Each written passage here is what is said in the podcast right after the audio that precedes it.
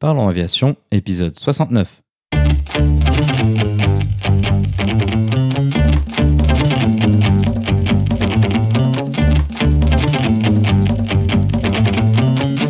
Parlons Aviation, le podcast où on parle de tout ce qui vole.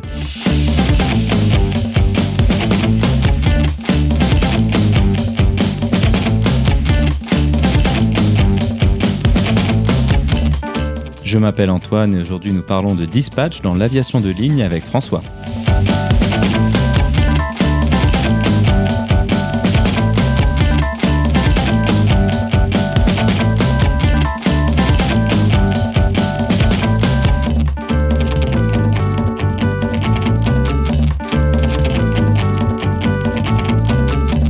Nous proposerons également la vidéo de la semaine.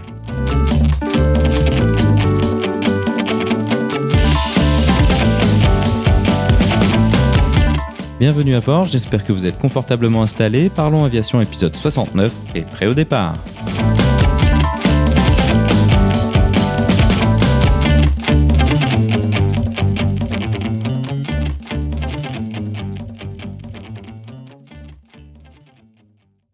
Bonjour et bienvenue dans le 69e épisode de ce podcast. Cette semaine, nous allons parler d'un sujet dont nous avons déjà parlé sur le podcast, le métier et les fonctions d'un dispatcher.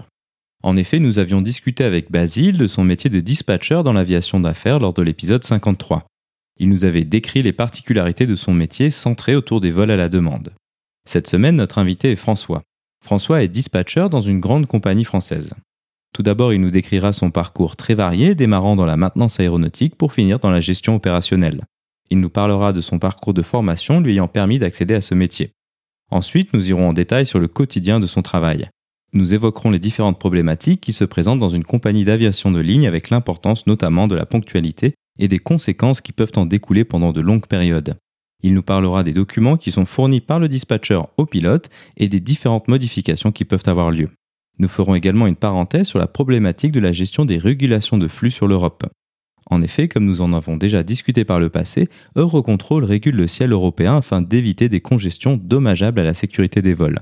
François nous présentera les différentes solutions qui peuvent être implémentées afin de minimiser l'impact des régulations lors des pics de trafic. Pour conclure, il donnera quelques conseils pour ceux qui seraient intéressés pour accéder à ce métier passionnant. Comme d'habitude, vous trouverez plus d'informations sur les sujets évoqués pendant l'épisode dans la description. Vous la retrouverez à l'adresse parlonsaviation.com/69. Et comme il n'y a pas d'actualité cette semaine, passons donc directement à notre discussion avec François.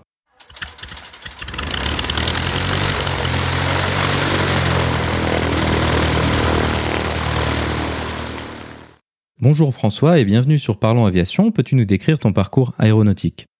Eh ben bonjour. Eh bien écoute, euh, je suis rentré dans l'aéronautique il y a pas mal de temps puisque je, suis en contact avec l'aéronautique depuis que j'ai l'âge de 15 ans parce que j'ai rejoint euh, l'armée de l'air et euh, je, suis, rentré dans l'armée de l'air à l'âge de 15 ans dans une école technique qui s'appelait le, le ETA à Sainte et donc, euh, l'objectif de cette école, c'était de former des techniciens de l'armée de l'air euh, dans n'importe quel domaine, aussi bien mécanique, euh, électronique, euh, instruments, radar, voire même armement, etc.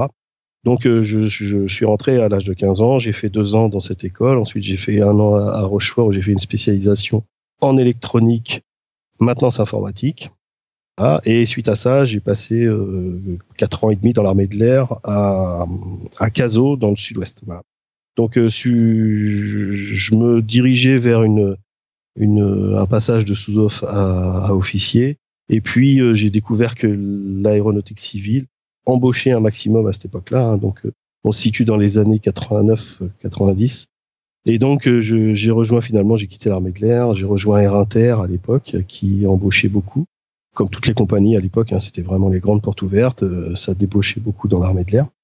Et donc, euh, je suis devenu, du jour au lendemain, je suis passé de la maintenance à informatique, pardon, à euh, la maintenance avion en ligne, et donc spécialité plutôt instrument de bord, voilà, et calculateur de bord, voilà.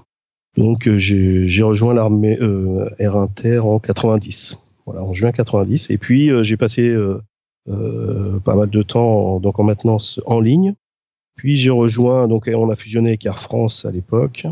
Et euh, j'ai donc j'ai fait 10 ans de maintenance euh, en piste sur A320, hein, donc euh, instrument de bord et puis calculateur.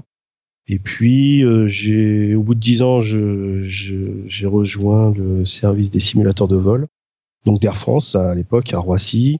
Et là, j'ai fait la maintenance des simulateurs de vol pendant une petite dizaine d'années, donc un domaine très technique, très intéressant au bout d'une dizaine d'années, bon, j'ai voulu changer un petit peu encore, et puis j'ai rejoint le, le, secteur du dispatch euh, d'Air France au centre de contrôle des opérations, euh, donc au siège d'Air France. Voilà. Et donc, bah, maintenant, on en est un peu là, et donc euh, ça, c'était il y a il y a dix ans à peu près, hein, euh, fin 2009, et sur cette période de dix ans là, il s'est passé pas mal de choses au niveau d'Air France et du dispatch. Et donc, on est passé d'un dispatch un peu artisanal un dispatch très professionnel. Euh, avec des formations poussées, etc. Et on a lancé en 2017 une, une cellule euh, Air Traffic Management dont l'objectif était de réduire, l'objectif principal hein, bien sûr était de réduire tous les retards que la flotte avait, quoi. Voilà, avec l'encombrement du ciel européen euh, que l'on connaît. Voilà, donc maintenant on en est là, la, cellule tourne depuis euh, maintenant trois ans. On imagine que pour quelqu'un qui faisait de la maintenance de simulateur, euh, passer euh, du côté euh, dispatch, ça demande une formation conséquente. À quoi ressemble la formation de, dispatcher telle que toi tu l'as effectuée il y a une dizaine d'années maintenant? Alors, les prérequis pour postuler au dispatch étaient d'avoir quand même des bonnes connaissances aéronautiques, si possible opérationnelles. de mon côté, moi, j'avais tenté auparavant, hein, dans les années 90, d'être pilote, donc j'avais des certifs de pilote de ligne. J'avais un pilote privé que j'avais passé j'avais euh, une partie des certifs du pilote de ligne. Et donc à l'époque, j'avais abandonné ma formation euh, cause médicale. Euh, donc tout ça, ça fait que pour postuler au dispatch, ça a été très facile.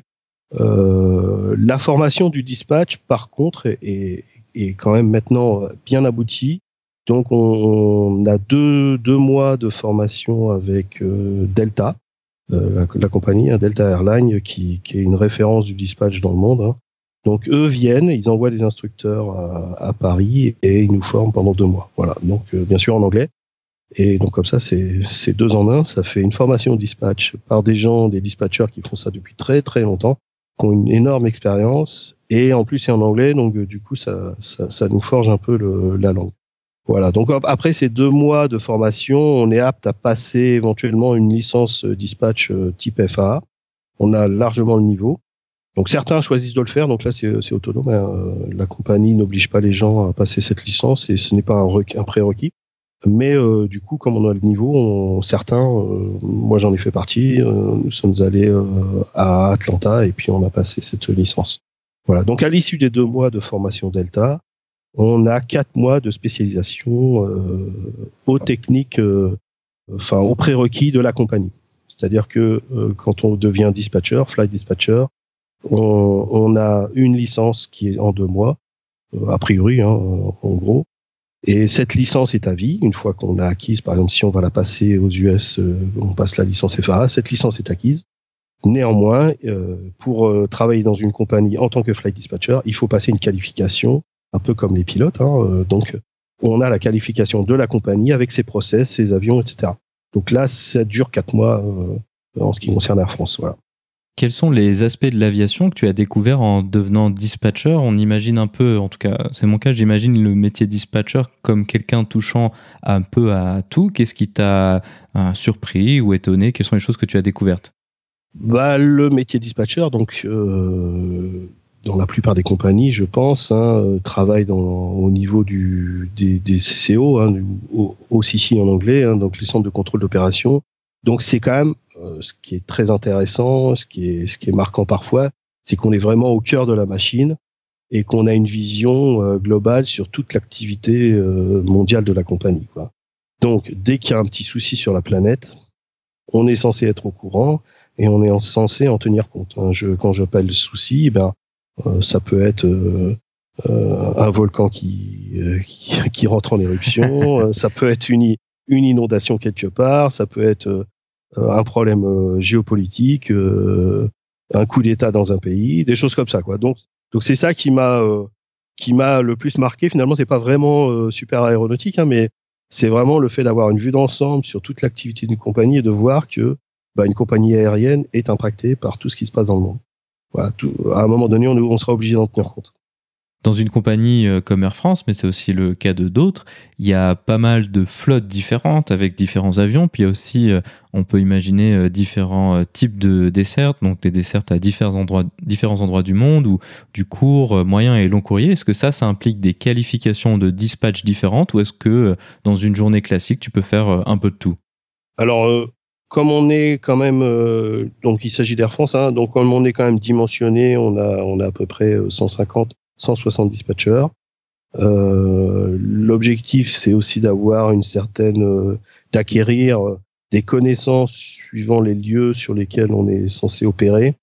Donc, euh, on peut avoir un découpage euh, de la planète en plusieurs parties, euh, ce qui est un peu le cas chez nous. Par exemple, on a une partie ouest, une partie est. Donc, euh, l'ouest, ça va être toutes les Amériques, et puis l'est, ça va être l'Afrique, Moyen-Orient, Asie.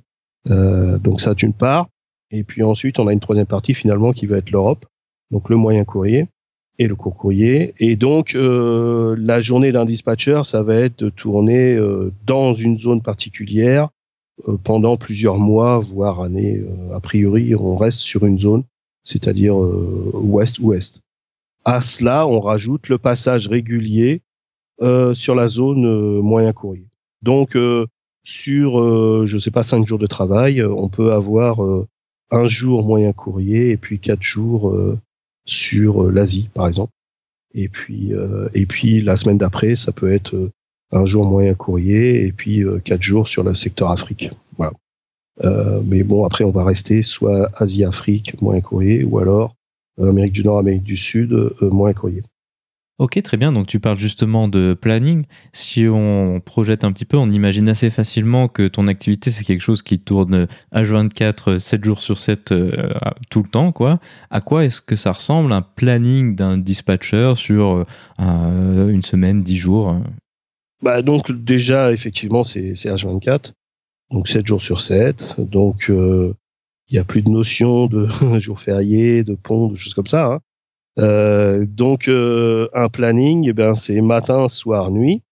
Euh, donc on va dire en gros 5h30, 13h30, 21h30. Donc ce qui fait donc trois trois vacations dans chaque journée. donc un dispatcher va être amené à tourner par exemple, il va faire deux matins, trois après-midi par exemple. Ensuite, il va avoir trois jours de repos. Et puis, euh, il va rembrayer peut-être sur euh, euh, deux matins, trois nuits, et puis trois jours de repos, etc. Et, et, ça, ça se, ça se répète en permanence. Donc, le planning est, est, déterminé à l'avance et pour, pour des semaines et des mois. Voilà. À quel moment est-ce que tu commences à être impliqué euh, pour un vol? On imagine que c'est quelque chose de relativement court terme, euh, mais quand même bah, plus tôt que l'arrivée des équipages. Quel est à peu près le, délai? Alors le délai théorique est relativement respecté, euh, c'est que à H-5, donc 5 heures avant le, repoussage de l'avion, le dispatcher s'attelle à un vol, hein, donc là on parle de long courrier, des vols qui demandent des études manuelles. Hein. Euh, donc H-5, le dispatcher euh, commence à, étudier son vol et il doit le lâcher en gros à H-3. Euh, avec donc le dossier sera constitué, le plan de vol déposé. Dans cette phase de préparation de vol, donc tu as parlé du, du plan de vol et du dossier. Qu'est-ce que ça implique Qu'est-ce que ça inclut comme document et comme formalité? Alors le dossier est constitué euh, du briefing package, enfin le, briefing package, excuse-moi, il est constitué euh, du, de l'étude du plan de vol faite par le dispatcher, donc qui, qui va inclure euh, l'OFP, l'Operational Flight Plan, euh, auquel seront rajoutés, rattachés euh, les NOTAM, euh, auxquels seront rattachés la, toute la partie météo avec les cartes météo, et d'autres éléments propres à la compagnie. La constitution du dossier en lui-même est générée automatiquement, hein, donc c'est quelque chose sur laquelle le dispatcher n'a pas forcément la main. Euh, et lui, ce qui a, ce qui le, ce qui est le plus important pour lui, ça va être la partie vraiment OFP qui génère lui-même, et c'est lui qui va euh, commenter euh, cette OFP et, tout ça va générer, va être une partie du briefing package qui est généré automatiquement. Donc, par exemple, tout le rattachement de tous les notables, tout ça, c'est c'est supervisé automatiquement par par un ordinateur. Euh, et au final, on a un fichier euh, PDF, bien sûr, qui est qui est disponible et qui est consultable par les pilotes sur iPad euh, ou en version papier éventuellement. Donc tu parlais des outils que vous avez à votre disposition pour, pour vous aider à, à faire toutes ces tâches dans le délai imparti. Ah, quels sont les différents outils qui vous utilisent et à quel point est-ce que ton travail est automatisé ou alors ou au moins assisté par ordinateur? Alors, si on, d'un point de vue euh, de la compagnie, donc on a tous les longs courriers qui sont faits manuellement par euh, les dispatchers et tous les vols moyens courriers qui sont faits automatiquement euh, par les différents outils qui sont déposés, les plans de vol sont déposés par contre pour le moyen courrier de manière automatique les briefing packages sont constitués de manière automatique et libérés de manière automatique. Euh, tout ça tant qu'il n'y a pas de problème. Hein. Donc euh, euh, pour la partie moyen courrier, si il y a le dispatcher moyen courrier, lui va surveiller le déroulement automatique de toutes ces de toutes ces tâches. Et si à un moment donné ça coince parce que par exemple le dépôt de plan de vol a, été rejeté par contrôle par exemple ou qu'il y a un autre problème, Là, le dispatcher moyen courrier va reprendre la main dessus et va aller traiter le problème. Voilà, donc ça c'est pour la partie moyen courrier. Pour la partie long courrier, euh, le dispatcher va utiliser manuellement le calculateur de plan de vol. Donc dans notre cas, ça va être Lido. Euh, ensuite, euh, il va il va surveiller euh, tous les vols qu'il suit euh, de manière active sur un outil de suivi de, vol euh, qui s'appelle IWAS donc qui a été fait par la société GTD, euh, qui se trouve en Espagne. Ensuite, il y a la partie, euh, comment dirais-je, génération du, briefing package qui là est faite en partie en tâche de fond par des outils informatiques euh, sur lesquels on n'a pas du tout de vision.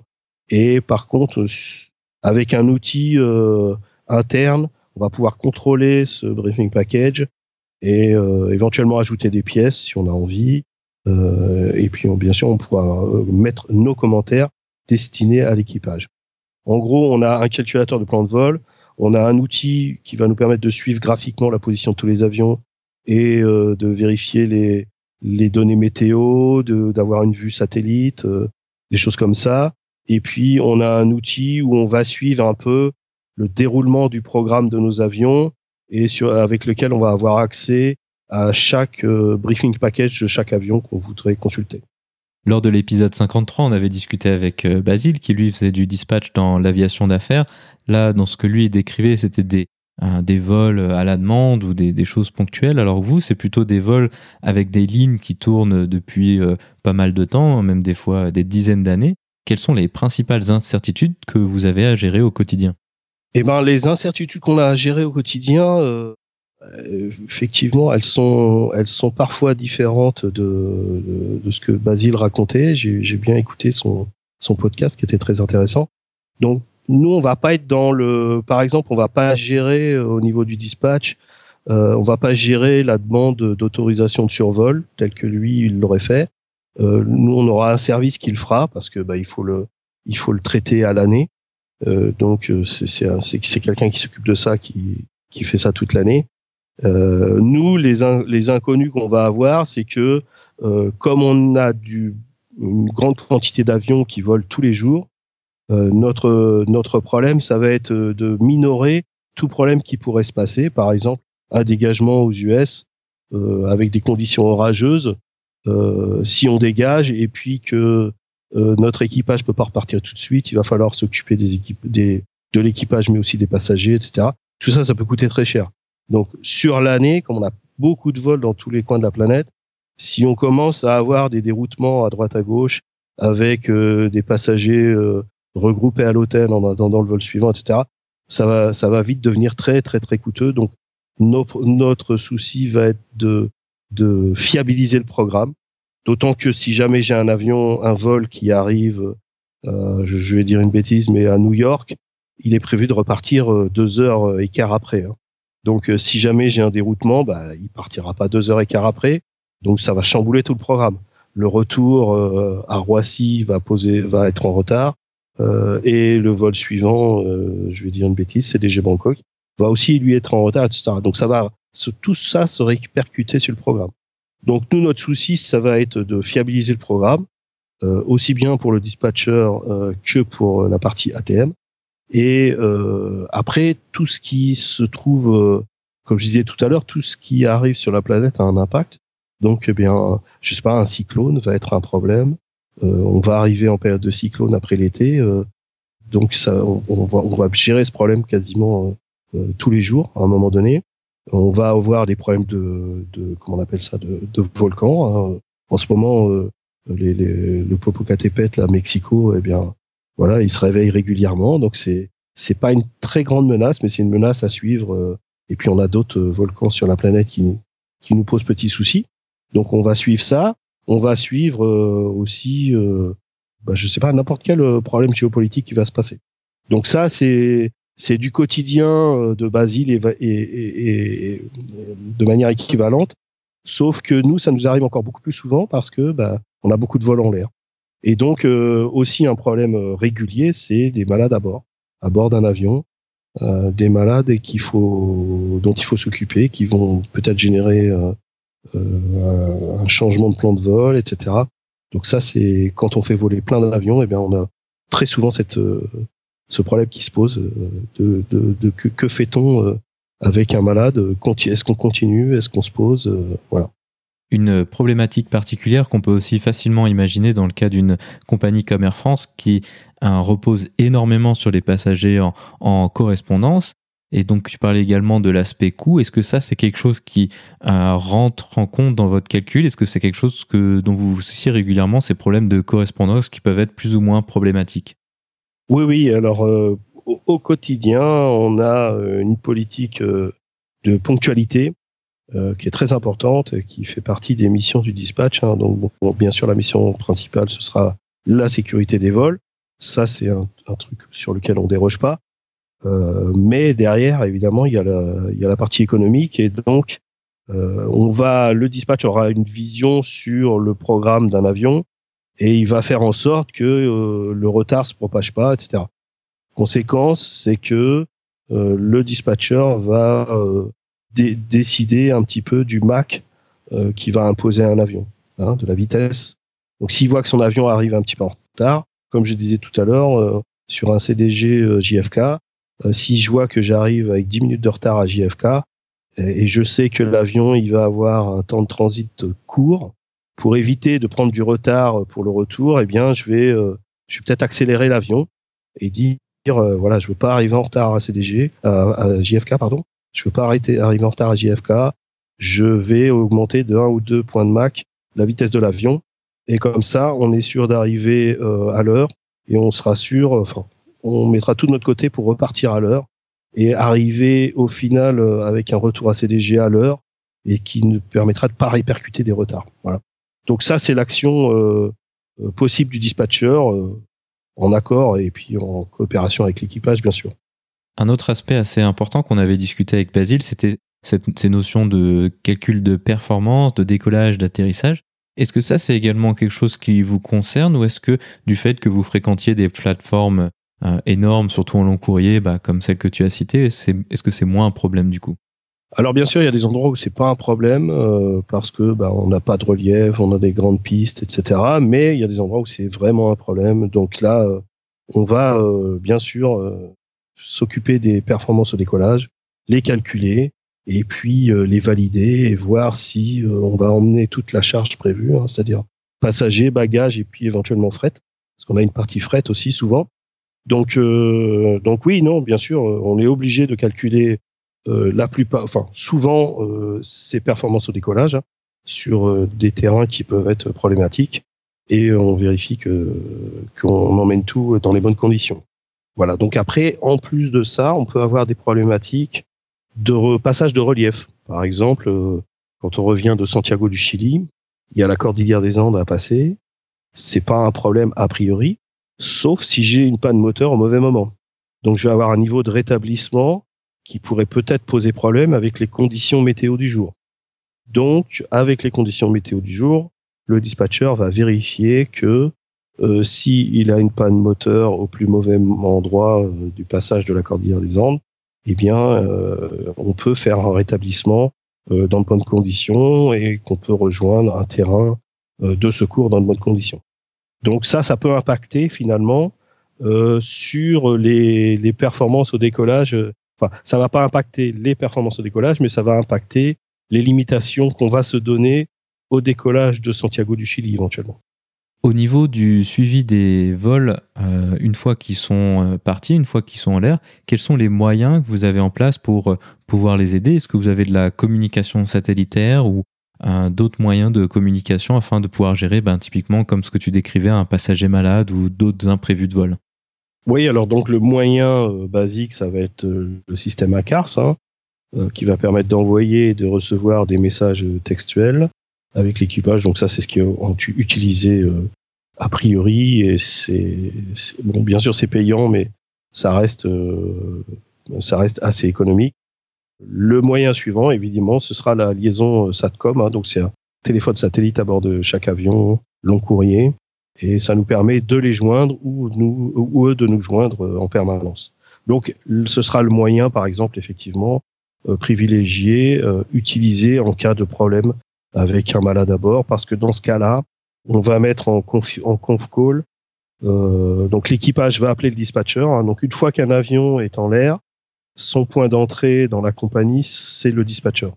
Euh, donc s'il a un problème, il va contacter le dispatcher et le dispatcher va organiser une conférence téléphonique avec euh, le secteur manager qui s'occupe du programme de ce vol-là et euh, on va avoir également le SAMU qui va être euh, mis en contact et qui va discuter avec l'équipage, parfois un médecin à bord, parce que statistiquement, il y a souvent un médecin à bord. Et donc, euh, il va y avoir un échange qui va se passer comme ça. Et on va décider un petit peu tous ensemble de, de, la stratégie qui va être appliquée. Maintenant, intéressons-nous plus à la partie Air Traffic Management, donc la gestion des flux de trafic. Quel est, vous, votre rôle dans ce processus-là et quelle est votre interface avec Eurocontrol? Alors, notre rôle avec Eurocontrol, au sein de la cellule Air Traffic Management, donc la cellule Air Traffic Management, c'est une cellule qui a été euh, créée en 2017 et qui permet d'adresser tous ces problèmes de retard qu'on peut avoir euh, avec l'encombrement du ciel européen. Donc, on a une, grosse vingtaine, 20-25 personnes euh, qui sont des dispatchers et qui euh, font cette euh, comment dire cette activité en plus, hein, donc qui nous prend 50% euh, de, de notre activité. Donc c'est un vrai métier supplémentaire. Hein. Et donc l'interface qu'on va avoir, ça va être que on va accéder aux outils de recontrôle, que ce soit via une interface web ou via une application dédiée. Ça va nous permettre d'accéder aux chiffres de, de, de flux sur tous les secteurs de contrôle aérien de toute l'Europe ça va nous permettre de, de constater un petit peu les, les retards qui, qui, qui vont arriver sur euh, une, une journée, par exemple. On, on sait que bah, à partir de telle heure, on va avoir un souci sur un secteur de contrôle aérien donné. Euh, on va avoir un engorgement. Hein, clairement, c'est l'engorgement qui pose problème. Et on va pouvoir euh, essayer de euh, éviter ces zones-là éventuellement ou alors euh, de contacter le contrôle aérien, c'est important aussi, pour euh, voir avec eux si on pourrait euh, s'arranger pour éviter des retards. Donc parfois on peut s'arranger, parfois on, on va simplement gérer de notre côté, c'est-à-dire éviter les zones qui posent problème. De ce fait, eh bien, on n'aura plus de retard, mais ça va coûter un petit peu parce que on va, en évitant, on va avoir un petit peu de temps de vol supplémentaire. Donc charge à nous à peser le pour et le contre. Euh, si j'ai 5 minutes de temps de vol en plus, est-ce que c'est intéressant financièrement de, de faire ça? Est-ce que j'ai un impact sur ma rotation de la journée? L'idée, c'est de gérer un peu les flux en tactique pour éviter les problèmes et en stratégique, c'est-à-dire un petit peu en anticipation pour orienter les flux futurs euh, d'une journée et en se disant, bah, par exemple, quand je vais à Marseille aujourd'hui, euh, je vais pas faire la route directe. Hein, euh, mais je vais peut-être plutôt passer euh, par la Suisse et l'Italie parce que euh, voilà, ça évitera les problèmes, ça évitera euh, la, les retards sur un vol, et puis ça évitera d'engorger l'espace aérien français, par exemple. Tu as dit que vous arriviez à contacter les contrôleurs aériens pour pouvoir travailler avec eux. Quels sont un peu les leviers d'action que eux ont pour pouvoir vous aider ou aussi les autres compagnies, on imagine? Quand je parle de contacter les contrôleurs aériens, c'est rarement le contrôleur qu'on contacte, euh, sauf en tour, mais ça va plutôt être les gens des FMP, donc euh, Flow Management Position, qui eux sont des contrôleurs aériens, mais qui sont pas en position de contrôleur. Hein. Ils sont en position, on va dire, de, de gérer une zone de contrôle et euh, d'éviter que leurs contrôleurs aériens qui sont en train de contrôler les avions soient submergés par euh, trop d'avions dans leur zone. Donc euh, les, les, les, FMP, c'est elles qui surveillent un petit peu tout leur secteur. Donc par exemple en, en France, on a 5 FMP. Chaque FMP va, va surveiller un petit peu les flux dans ces secteurs et va anticiper si elle voit que bah il est on est par exemple il est 10 heures aujourd'hui si elle voit que vers 14 heures euh, il va y avoir trop de monde dans une zone elle va peut-être anticiper et commencer à dire bon, on va réguler le nombre d'avions et on va poser euh, donc une régulation qui va être euh, redistribuée par contrôle à tous les utilisateurs du ciel et pour leur dire ben voilà euh, à 14 heures dans ce secteur-là il y aura des retards et on est capable de dire peut-être en avance de combien ils seront. Donc nous on va plutôt contacter les gens des FMP pour voir un petit peu avec eux quelle pourrait être la stratégie.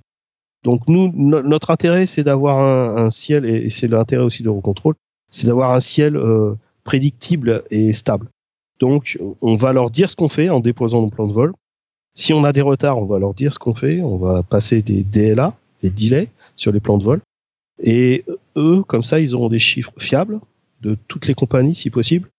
Et ils vont pouvoir avoir des scénarios fiables, c'est-à-dire dire, bah, dans tel secteur, je suis sûr qu'il y aura trop d'avions. Et donc, si je suis sûr qu'il y a trop d'avions, je vais mettre une régulation pour retarder un petit peu les avions, pour éviter d'engorger le ciel à ce moment-là. Donc, c'est l'intérêt de tous d'avoir un, ciel euh, prédictible, on va dire.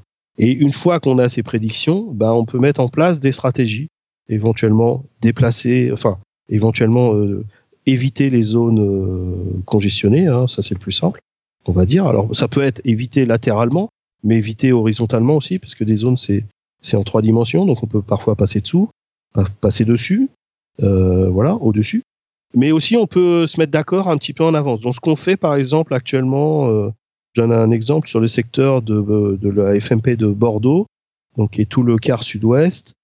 On a un outil particulier qu'on utilise en chat euh, via Internet et où ils nous font des demandes euh, de manière transparente à plein de compagnies. Hein, euh, donc Air France en fait partie il nous demande euh, clairement, bah tiens, on va, on va prendre tel vol, tel vol et tel vol, et ce serait bien que vous euh, changiez le niveau de ces vols-là.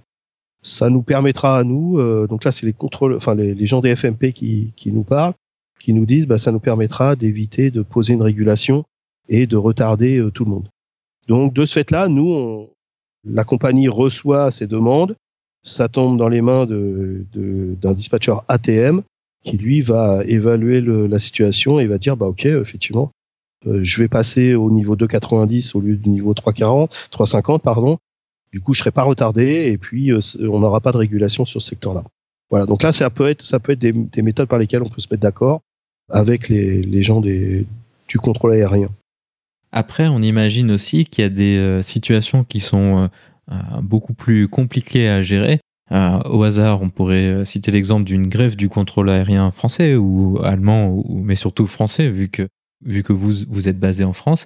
Comment est-ce que vous gérez euh, ces phénomènes de très large ampleur, en tout cas très large impact pour vous? Est-ce que ça commence en, en, plus en avance dans ce cas-là?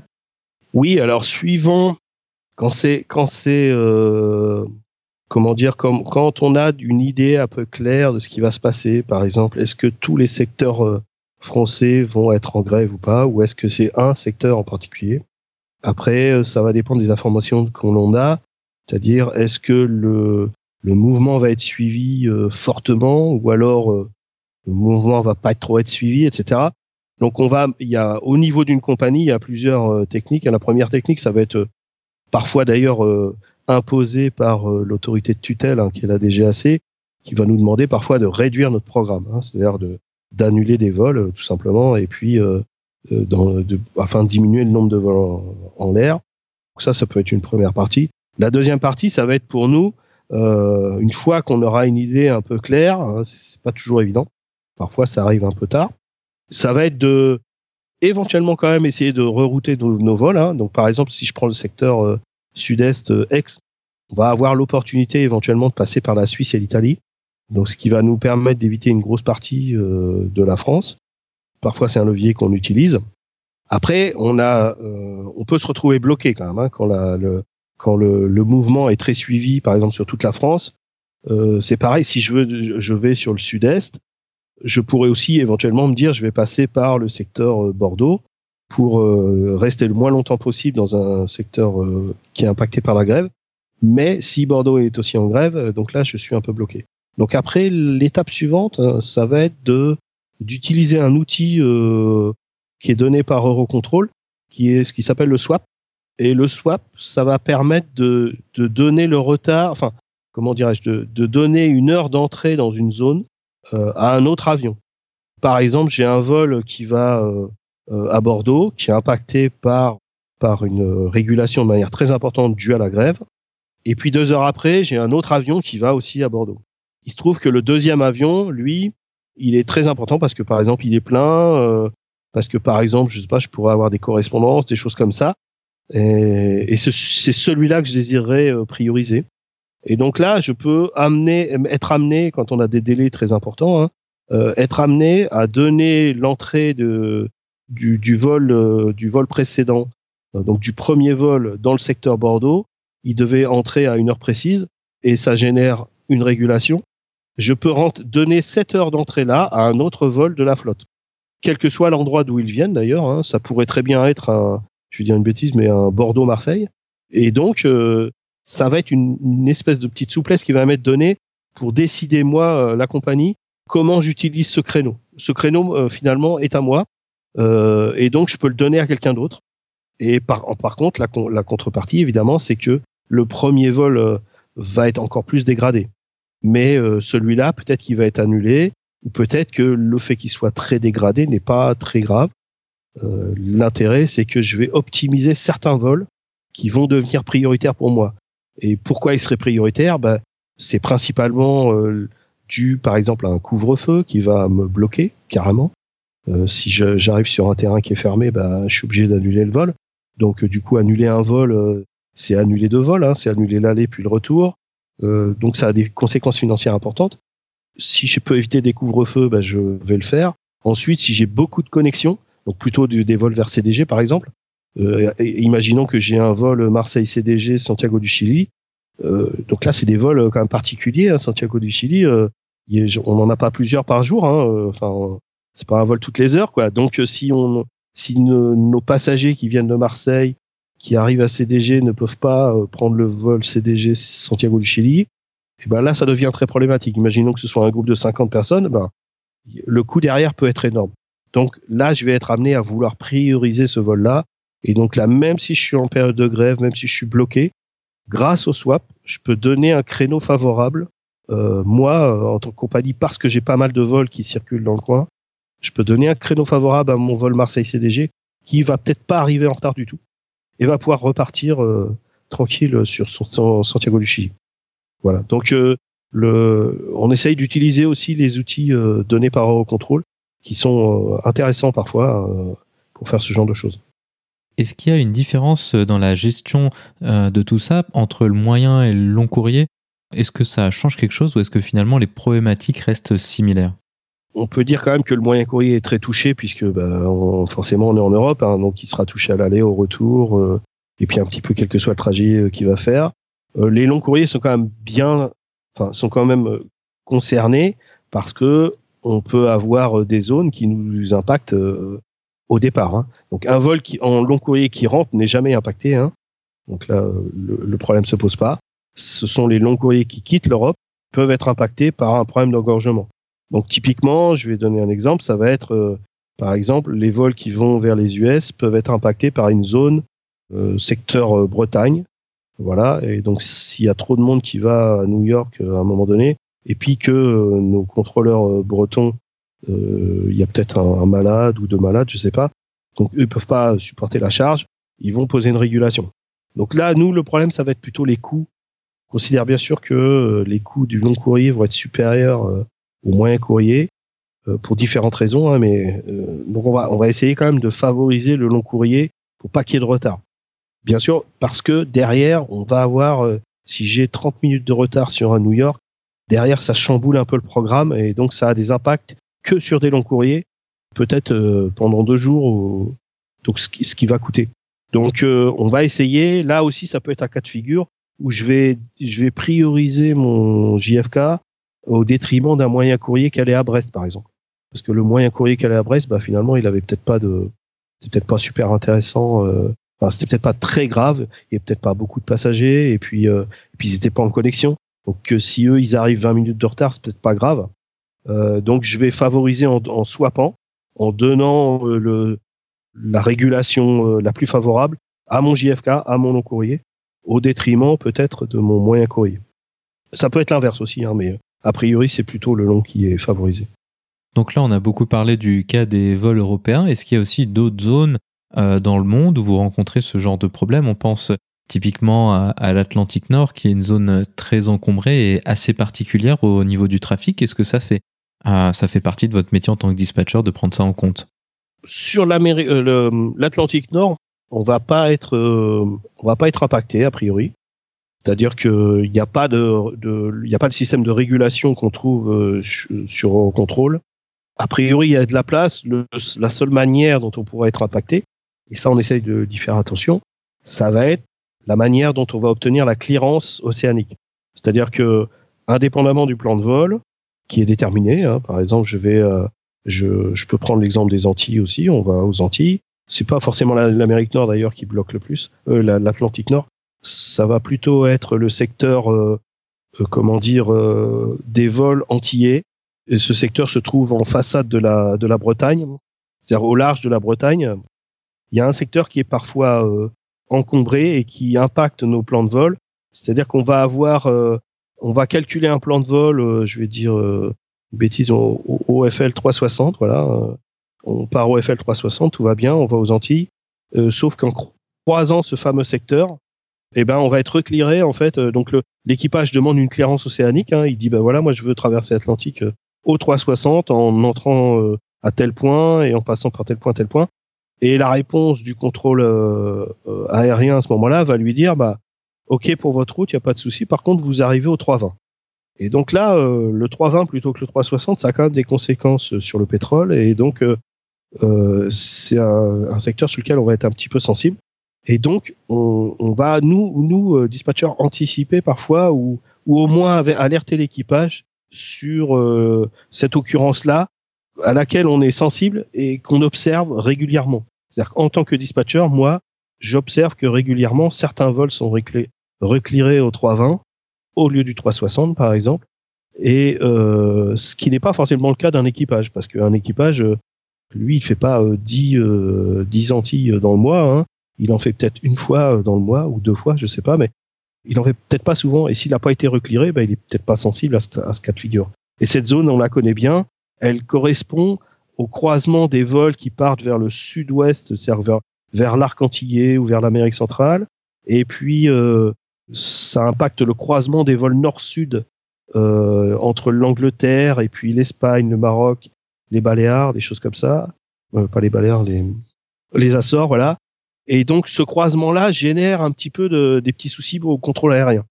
Donc c'est là qu'on va pouvoir avoir un petit souci. Sur l'Atlantique Nord, on n'a pas de gros soucis. On peut parfois, avoir un, un changement de track.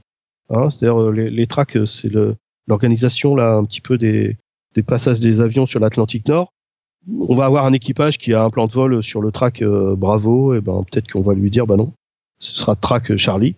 En fait, c'est là il aura cette information pareil quand il va demander sa clairance. Le retour de la clairance euh, va, euh, envoyé par des contrôleurs va lui dire bah non, ce sera le Charlie. Donc là, ça n'a pas un impact énorme en fuel, c'est pas très très grave de changer de track en général, c'est c'est 2 3 minutes de vol ou 4 minutes donc c'est pas super important. Euh, donc là, non, on n'est pas vraiment bloqué sur l'Atlantique Nord. Après, on peut avoir des problématiques de contrôle. Et là, ce qui est intéressant, c'est qu'on a beaucoup d'informations. C'est tout sur les US, où eux, ils ont quand même des, des phénomènes météo parfois extrêmes. Hein. C'est quand même un pays qui est, qui est gâté de ce côté-là. Et donc, ayant des phénomènes météo parfois extrêmes, ils ont des impacts parfois importants. Et puis, ils ont quand même un, trafic très important sur des très gros aéroports. Donc, de toute manière, même un orage standard qui passe sur New York, ça a un impact. Quand on le sait par avance, c'est bien. On essaye d'en tenir compte d'une manière ou d'une autre. Hein. C'est-à-dire que soit on, va impacter euh, ben un petit peu, si on revient sur l'épisode du fuel que tu as traité euh, il n'y a pas très longtemps, je crois, euh, sur les OFP, on va peut-être majorer ou apporter un fuel supplémentaire ou changer le terrain de dégagement ou alors on va simplement parfois alerter l'équipage en leur disant il y a un risque peut-être à l'arrivée même si sur le taf c'est pas évident, d'après les infos météo qu'on a, ça pourrait être problématique. Voilà. Ce sera aux US euh, qu'on peut avoir euh, des, problèmes euh, relativement importants et avec des potentiels, des coûts potentiels aussi importants. Donc, il faut faire attention à ça. Par contre, l'avantage quand même, c'est qu'on a beaucoup d'informations. les États-Unis communiquent énormément, beaucoup d'informations étant libre accès. Donc ça, c'est ça, c'est intéressant. Un autre aspect qu'on peut discuter, c'est un peu euh, la partie euh, anormale de, ton travail. On imagine qu'il y a pas mal de choses qui doivent tourner euh, tout seul. Et puis, typiquement, le cas de l'Atlantique Nord, je pense c'est un, bon exemple avec des terrains de dégagement comme Goose Bay ou Iqaluit, des, endroits comme ça. Qu'est-ce que vous, vous mettez en place lorsque se produit un dégagement vers ces terrains qui sont, pour ainsi dire, au milieu de nulle part? Alors, euh, ouais, effectivement. Donc là, c'est ce qu'on appelle, nous, euh, nos appuis ETOPS. Hein. Ces appuis-là sont importants. Si on s'y déroute, ça va dépendre un petit peu pour quelle raison. Bon, si j'ai un malade à bord, le problème finalement va pas être très compliqué euh, à gérer. C'est-à-dire que le malade va être pris en charge par les gens de l'aéroport. ils vont être prévenus, ils vont faire venir l'ambulance, etc. Donc il y aura, il y aura une prise en charge, on va dire, du malade. Et puis l'avion finalement, bah, il va faire le plein et il va repartir. Donc là, ça va pas être un, un, un problème. Le problème, il peut être euh, plus important si on a une vraie panne. L'avion va rester là-bas. C'est déjà arrivé. Euh, si on se pose sur les terrains euh, un petit peu canadiens, là, euh, Gander ou Saint John ou Goose Bay, pire un petit peu encore, hein, c'est plus au nord Goose Bay. donc là, on, on, va se retrouver avec un avion complet, plein de passagers, qui allaient peut-être, euh, je, vais dire une bêtise, mais à la Havane ou Mexique, hein, avec euh, leur chemisette et tout, et ils vont être bloqués au Canada euh, dans des conditions pas très intéressantes. Il y a plusieurs possibilités, hein, donc déjà ça va être de... Le, dispatcher, bien sûr, va pas tout traiter. Hein. Là, il, il va pas s'occuper de la partie commerciale. Lui, il va s'occuper quand même de la partie opérationnelle, c'est-à-dire d'abord est-ce que mon avion peut se dérouter à cet endroit-là, etc. Dès qu'on découvre un problème en l'air et que l'équipage nous contacte, à, plusieurs yeux, on regarde un petit peu euh, la faisabilité d'un scénario. C'est-à-dire, je me déroute sur Gander, est-ce que je peux vraiment le faire, etc. Donc, s'il était prévu en appui ETOPS, ce terrain, Gander, par exemple, il n'y a pas de souci, il sera toujours bon a priori, euh, on va le rechecker, etc. On peut se poser, euh, la piste est déneigée, tout va bien. Une fois arrivé là-bas, la gestion des passagers, là, ça va être une prise en charge un petit peu parce que ce qu'on appelle les secteurs managers en interne chez nous. Donc c'est eux qui vont traiter un peu les coups de fil euh, avec euh, l'escale là-bas, etc. Mais nous n'aurons pas de, personnel euh, à nous à Gander, hein, parce que c'est pas une escale de la compagnie. En revanche, ce qu'on peut faire, et ce qui a déjà été fait, hein, c'est-à-dire que en urgence, on va pouvoir faire monter des gens de Boston ou des gens de New York qui sont employés de la compagnie. Ils vont prendre un avion local, voire même un avion affrété s'il le faut, et euh, ils vont prendre en charge éventuellement euh, les clients qui seront sur place. Soit pour un départ tout de suite vers euh, leur destination, hein, soit pour une prise en charge locale s'il le faut dans un hôtel. Donc dirigeons-nous maintenant vers la conclusion. Quel conseil aurais-tu pour quelqu'un qui serait intéressé pour faire le métier de dispatcher tel que le tien? D'abord, c'est un métier quand même qui est très intéressant, qui, est, qui, a une grande, grande diversité et qui, qui est chaque jour différent. Hein. Donc voilà, ça, c'est un truc à savoir. Ce qu'il faut savoir aussi éventuellement, c'est que c'est c'est quand même un métier qui a un, un, niveau potentiel de stress important, que ce soit du stress positif ou négatif, hein, mais euh, les deux, les deux, les deux vont ensemble. Hein, donc euh, euh, voilà, il y, y a, la notion de temps réel, c'est-à-dire que quand on a des problématiques d'équipage avec un avion en l'air, bah on peut pas faire pause. Hein, on peut pas dire on verra demain. Non, non, il faut le traiter tout de suite. Et puis, on, alors parfois, on peut aussi s'appuyer sur des collègues, etc. Mais parfois, on, peut se retrouver un peu seul, hein, donc à gérer. Donc, faut, faut, faut, bien avoir la capacité à avoir la, tête froide et puis à se concentrer et à prioriser un peu ses tâches.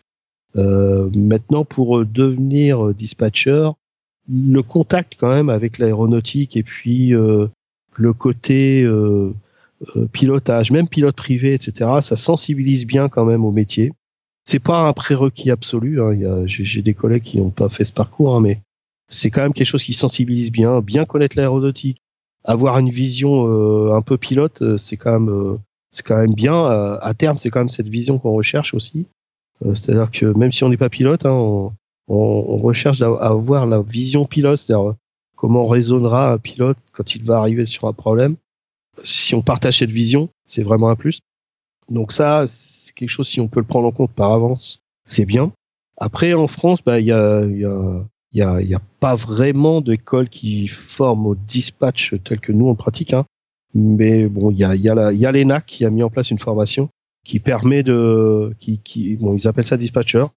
Je, nous, on a été formés par Delta et je pense que c'est vraiment un, un plus euh, parce que c'est vraiment un, comment dire, un, un, plus d'avoir des gens dont c'est le métier qui vous racontent un petit peu euh, comment ça se passe dans la vraie vie. Parce que c'est quand même un truc important d'avoir du, retour et puis d'avoir une vision et plutôt que de la théorie pure, quoi. C'est ce que vraiment apportait Delta euh, euh, avec eux leur vision, parce que aux, US, le dispatcher, ça existe depuis les années 40, hein, donc euh, c'est vraiment. Et puis eux, c'est inscrit dans la réglementation, c'est-à-dire qu'on peut pas faire sans. Euh, en Europe, c'est pas du tout le cas. Chaque pays fait un peu ce qu'il veut. Il n'y a pas vraiment cette notion d'obligation du dispatcher. La formation ENAC, ou peut-être il y a d'autres écoles hein, qui pourraient former à ce genre de choses. Avant, on appelait ça agent d'opération. Maintenant, ça a plus tendance à s'appeler dispatcher mais faut pas oublier qu'il y a toute une partie qui que ces écoles euh, vont peut-être avoir du mal à redistribuer du simple fait qu'elles n'ont peut-être pas l'expérience de terrain.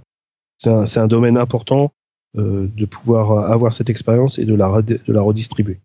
Ainsi se conclut donc cette discussion. François, merci beaucoup d'avoir accepté de venir sur le podcast pour nous parler de ton métier passionnant. Bah merci, au revoir.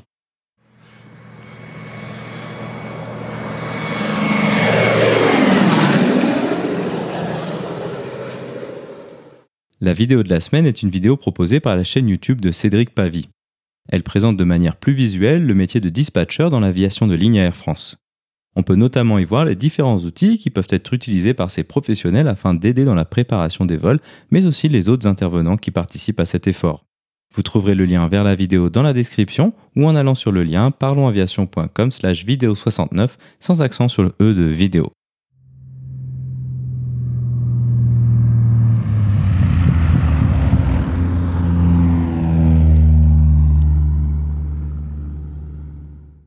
Ainsi se conclut donc le 69e épisode de ce podcast. J'espère qu'il vous a plu et je vous invite à vous abonner sur votre application de podcast favori. Également, n'hésitez pas à laisser un avis 5 étoiles sur iTunes, ce qui permettra à d'autres personnes de découvrir ce podcast. Je tiens à remercier François d'avoir accepté de venir sur le podcast pour nous parler de son métier passionnant. La description de cet épisode est disponible sur notre site web parlonsaviation.com/69. Si vous avez des questions, des remarques ou des suggestions, n'hésitez pas à nous contacter sur contact@parlonsaviation.com. Si vous voulez recevoir des notifications lors de la sortie des nouveaux épisodes, vous pouvez vous inscrire à la newsletter dans la barre latérale droite de notre site parlonsaviation.com. Vous pouvez également nous suivre sur Twitter sur @parlonsaviation et sur Facebook. En vous souhaitant des vols nombreux, je vous remercie d'avoir écouté ce 69e épisode de Parlons Aviation.